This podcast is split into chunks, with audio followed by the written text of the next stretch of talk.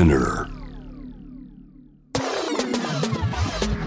Friday Music Booster ベキのアキナです。このパッドキャストは海外ミュージシャンたちの作品をより理解し洋楽に込められたメッセージを私アキナと一緒に学んでいくポッドキャストプログラムです。はい。さて今回学んでいくトピックはラッパーケンドリック・ラマーパート2前回に続き慶応義塾大学教授の大和田俊之さんをゲストにお迎えしております。よろしくお願いします。大和田さんは実はケンドリックさんに会ったことあるんですかね？あったとは言えないですけど、はいはい。割と近くで見たっていう。近くで？かなり近い距離で。どんぐらい近くですか？あの、えー、とケンドリック・ラマーはい。がフジロックフェスティバルに来日した年があって、その時にレコード会社の方とはい。メディアの方に声をかけていただいて、うんそのインタビューをはい。するんだけれども、インタビューの内容とかも一緒に考えましょうみたいな感じで言われたので、はい。あの当日もインタビューの会場に一応行く機会をいただいたんですよ。でもそのレコード会社の方が本当に来るかどうかわからないみたいなことで。はいでそれってすごいラッパーっぽいじゃないですか。っ ぽいですね。来るか来ないのか。俺の俺の気分次第だぜみたいな感じの。すごいラッパーっぽい。ラッパーっぽいなと思ってたんですよ。はいはい。ケンドリック・ラマーといえどもやっぱそういう感じなんだなと思ってたら、はい。最後の最後でヒューってこう取り巻きをね、こはい。う引き連れてわーってこう入ってきておうおみたいな感じで来るのかと思いきや、本当に一人で背中丸めてぐらいの感じで来てでもすごいオーラなんですよ。なのにすごいオーラで、はいはい。何事だと思って こんなラッパーいると思って。えー、めっちゃ面白い。そんな感じだったんですスねーってこう椅子に座って、はいはい。でインタビュアーが聞くともう一つ一つがもう全部ありがたいお話みたいな感じの、へー。すごく誠実に答えていて。わあ素敵だからもうちょっとこわもてでこうはったりかますラッパーとかじゃなくてもう,、もう本当に一つ一つ誠実に答えてくれる、よりリスペクトしますねそういうの生で見ちゃったらでも最後まで来るかどうかは分からなかったっていうそしたら最近のケンドリックについていろいろ教えてもらえませんか最近は新風が5月に出ましたよね「はいはい Mr. Morale The Big Steppers」でもこれが世界中で話題で、はいこれもしかしたらチェックしてた人もいるかもしれないんですけども、うんうん。ルイ・ヴィトンのファッションショおーにいましたよね、はいはい。でそこでランナーウェイの近くでずっとラップしてるっていうーいい味出してましたね。もうだからはい。かなりすごいステータスになってるなってういう気が。んそうですね。イギリスで開催される世界最大級のフェスグラストンベリーフェスティバルにも出てたんですけれども、クラウン、うんうんうんうんこれをかぶっててすごい血だらけにね。そうですよね。血を流しながらライブしてる絵を見て私すっごい鳥肌立ってたんですけれどもここら辺のショックファクターがうん。やっぱりケンドリック・ラマーでしかできないエッセンス？そうですね。あれ最後に「God judges you」Oh yeah yeah yeah. Godspeed for women's right そうですね。女性の権利、はい。であれはですね1970年代に中絶の権利を憲法で定めてロー対ウェイドっていう最高裁の判決があるんですけれども、うんうん。日本だとこれもなかなかちょっと分かりにくいかもしれないんですけど中絶っていうのはもう完全なその女性の権利なんですよね、うんうん。要するに女性が自分の体を自分でコントロールする権利。でそれが1970年代にとにかくフェミニズムの運動をしていた人たちがまず勝ち取った権利だった。逆に言うと妊娠するしない出産するしないってことがいかに女性じゃない人たちによって決められている現実があったかってことなんですけども、はいはい。でそれがまあ70年代にその女性の権利としてこう最高裁で判決で出たんですけれども、うん。アメリカの保守派特に宗教右派と呼ばれているキリスト教の非常に信心深い人たちはやっぱり中絶を認めないというのがあって、で彼女たち彼らは彼らなりに非常にこう運動を展開していて、はい。でもうほぼ半世紀かけて、うん。この判決をひっくり返したんですよね。うんうん。でそれがコンサートの直前にそういうニュースがあってそ,、のことによって特に多くのミュージシャンがアメリカの最高裁の判決にこう反対を表明するっていうことがあって、これだから僕も結構驚いたんですけどケンドリック・ラマーがグラストンベリーのフェスティバルで最後の最後ですごい強い強烈なメッセージですよね。あうん。の女性の権利にっていうことで、しかも男性のラッパーであるケンドリックがああいうことを言うっていうのはそうですね。非常に大事なことだなそうですね、うん、自分の issues とかだけじゃなくてもう本当に世界中で起きてる issue をちゃんとそういうでっかいステージでもう全員見れる状態ですごいやって言ってるのが、うん、他のラッパーにはあんまり私は見てこなかったからあのリスペクトをめちゃくちゃ。特に僕やっぱ日本の学生とか教えてて中絶が例えばその日本で政治的なイシューになるってことがあんまりないので、うん、何がどうなってるのかよく分かんないけれども、はい、例えばその音楽が好きでそのケンドリック・ラマーのことをちょっと注目してて、うん、でグラストンベリーの最後にああいうすごいこう衝撃的な演出で最後にああいうメッセージを込めたら、彼が何を言おうとしてるのかみたいなことがちょっと調べる人もいるかもしれない、そうですね。その子からこう、まあ、女性の権利であるとか、うん、彼は男性ですからじゃあ女性の運動と無関係かっていうとそういうふうにこう連帯を表明するこうブラック・ライブズ・マターとフェミニズムの運動みたいなものがちゃんとこうオーバーラップしててそういうことも大事だなって本当に大事ですね、うん、アルバムの話しましょうか。そうですね。はい。えっと「To Pimp a Butterfly」が his second album なんですけれどもこのアルバムってどんな感じですかね？ Good Kid Mad City を出した後に、はい、ケンドリック・ラマーは南アフリカに行ってるんです。でこれやっぱりずっとそのアフリカ系アメリカ人のミュージシャンの歴史を見てみるとこうどっかのタイミングでアフリカ大陸に行ってコンサートをすると非常にエモーショナルなメッセージをやっぱり残すんですよね。はいはい、あのここが自分たちのルーツなのかっていうのと、まあ、向き合うっていうのもあると思うんですけどでその時にケンドリック・ラマーは南アフリカそのアパルトヘイトと戦ったそのネルソン・マンデラが、はいはいはい、あの収容されていたその監獄とかを訪れたと言われていてそのネルソン・マンデラの監獄牢屋っていうモチーフと、はい、あとそのブラック・ライブスマター運動で非常に大きな問題となったそのアメリカにおけるアフリカ系アメリカ人の大量投獄でマス・インカルセレーションあはいはい。そのアフリカ系アメリカ人が不当にたくさん牢屋に収容されてしまう。すごいこう微罪麻薬とかでもすぐ捕まっちゃう。白人だったら捕まらないんだけど黒人だったら捕まってしまうっていうそう。いったことをそのネルソン・マンデラの牢獄とそのアメリカのアフリカ系アメリカ人の牢獄っていう多分そういったものがイメージ的に連鎖したのもあって。はいはいはい、社会的なアフリカ系アメリカ人の社会的な運動色が非常に強いアルバムではありますよね。うん確かにそうですねこのアルバムで結構自分のメンタルステートの話もめちゃくちゃしてる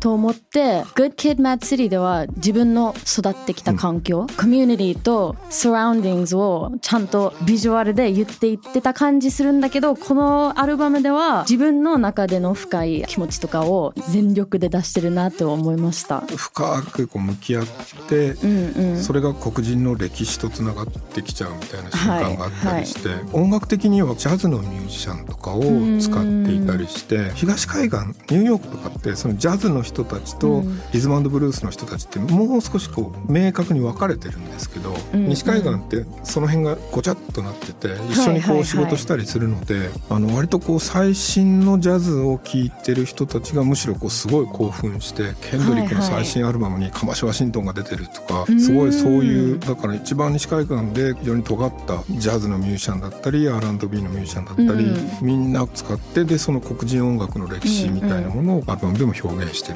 そうですよね、結構あのサウンド的にもすごいファンキーファンキーな。系のあの曲がすごい、ああ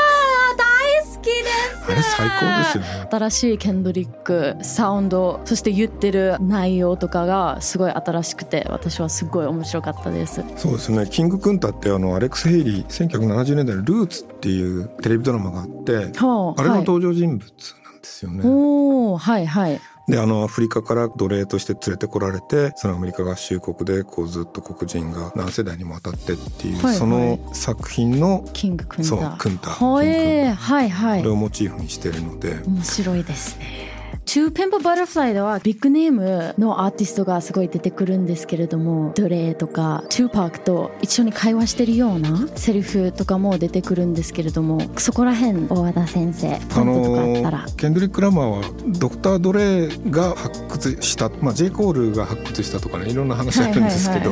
まあでもそのドクター・ドレーのそのレーベルでデビューしたので、うんうん、エミネムとかが兄弟子になるわけですよね。でまあドクター・ドレーっていうのも西海岸のヤングスターラップの一番頂点に君臨してる人だと言ってもいいのでその人に認めてもらってってそのアルバムを作ってっていうだからその西海岸のギャングスターラップの歴史を一人で作ってきた人なので、はいはい、そうですねケンドリック・ラマーのストーリーテリングですけれども、うんうんうん、ギャングスターラップって結局全部もちろん本当のことじゃなくてちょっと誇張されてることとか、はいはいはい、ここはそれのストーリーテリングみたいなものの伝統があって、うんうん、ケンドリックはそういったところのストーリーテリングの歴史も踏まえていて、うんうん、でさっきでも明菜さんが言ったように、はい、自分の内面を向き合いますよね。うん。はい、この辺が、あのギャングスターラップの歴史にはあんまりなかっ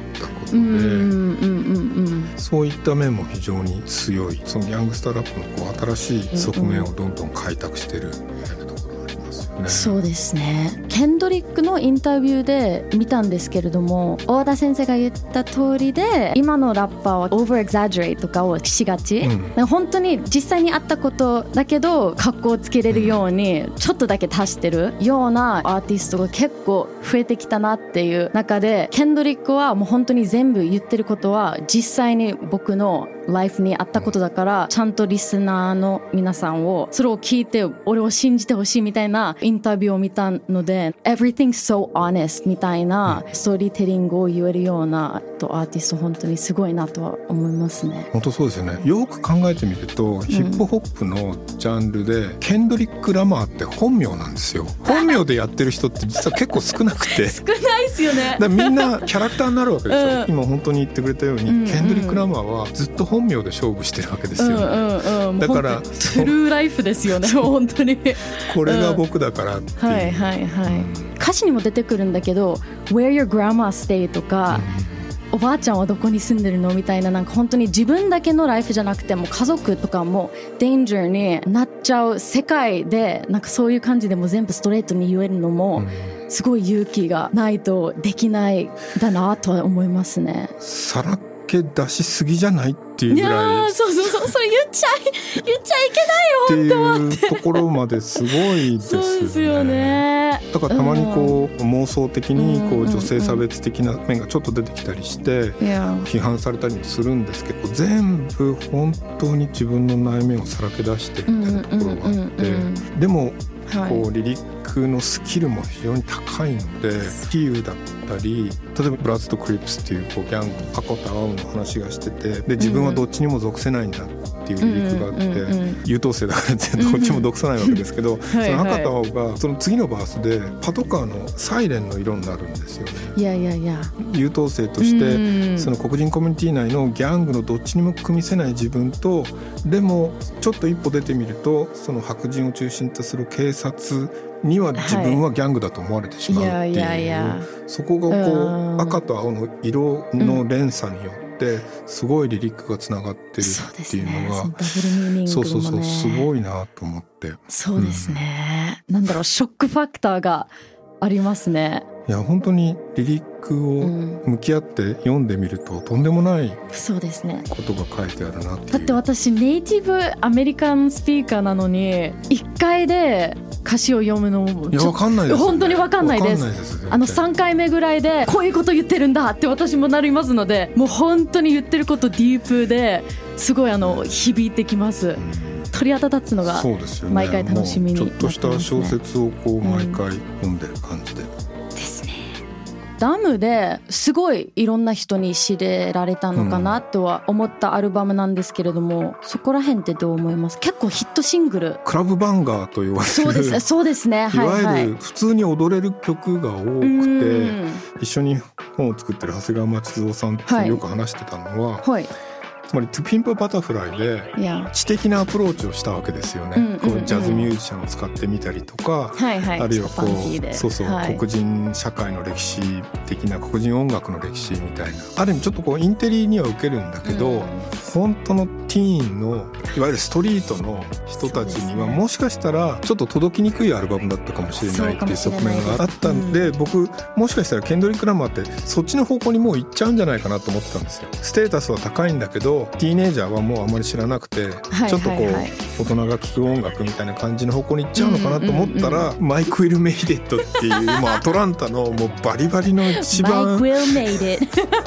はいはい。一番こう売れ線の売れっ子プロデューサーのビート持ってきて、はいい。やはいこんなの普通にラップできるけどみたいな感じので、まさかのって。はいはいはい。あれ最高だなと思って、うんそうですね。いや全然俺今のビートで乗れるしみたいうんな、うんうん。もう本当幅広すぎますよね本当に。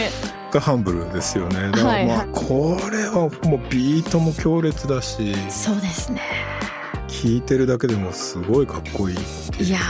ーもうこれも最高な曲ですね。私も大好きです。そうだからその「トゥピンポバタフライ」の後にダムでそういうことをやったっていうのがちょっとゾクッとして絶対ストリートを捨てないんだっていうかうんうんこのビートに絶対帰ってくるんだなとうん思ってうんちょっと感動したんですよね。いや感動しました本当に。多分日本人が一番わかる曲は DNA じゃないでですすね。かね。はい。多分そうですよね。フジロックの時にも多分1曲目が DNA だったんですよね。ああそうなんですね。DNA はほら、うん。日本人でも一緒に。歌いやすい。コールレスポンス DNA, DNA は DNA ってちゃんと言えそこから絶対に。そうそれなんかみんなもこう参加してる感じが非常に出てくるので。はい。えこの曲はどんなどんな曲ですか？が Royalty inside my DNA うんうん。こうアフリカ系アメリカ人であることのその歴史の誇りと、うんうん。でもそこにもちろんこうネガティブな歴史みたいな、うんうんうん。こう DNA として受け継がれてしまってる、まあね。のケンドリック・ラマーは割とでも両面をずっと。でその後も War, Peace, Power, Poison, Pain, Joy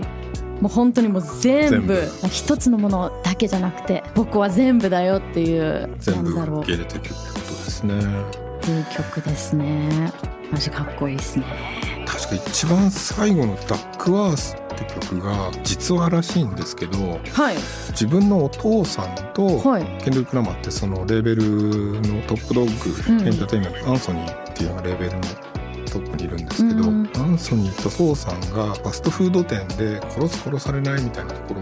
にまで行った実話を元にした話になっていて、結構これもすごい話なんですよね。お父さんが多分店員でいてアンソニーがまあちょっと悪だったみたいなんですけども、でもアンソニーに襲われないためにケンドリックのお父さんはちょっとこうサービスをしてたらしいんですよね。はいはいでもサービスをしなくてもしアンソニーにそこで襲われていたとしたら、うん自分は生まれていなかったし自分はこうレコードレーベルに所属していなかったしっていう、はいそういうはい。歴史のイフじゃないですけどもしかしたらこうなってたかもしれない歴史みたいなものをこうあアルバムの最後にこう置いてい。くなんていう曲で締めるんだこの人はと思って。すごすぎるいやーめちゃくちゃ面白いですね。これは誇張されてなくて実話だっていうところがうん。本当にすごいなって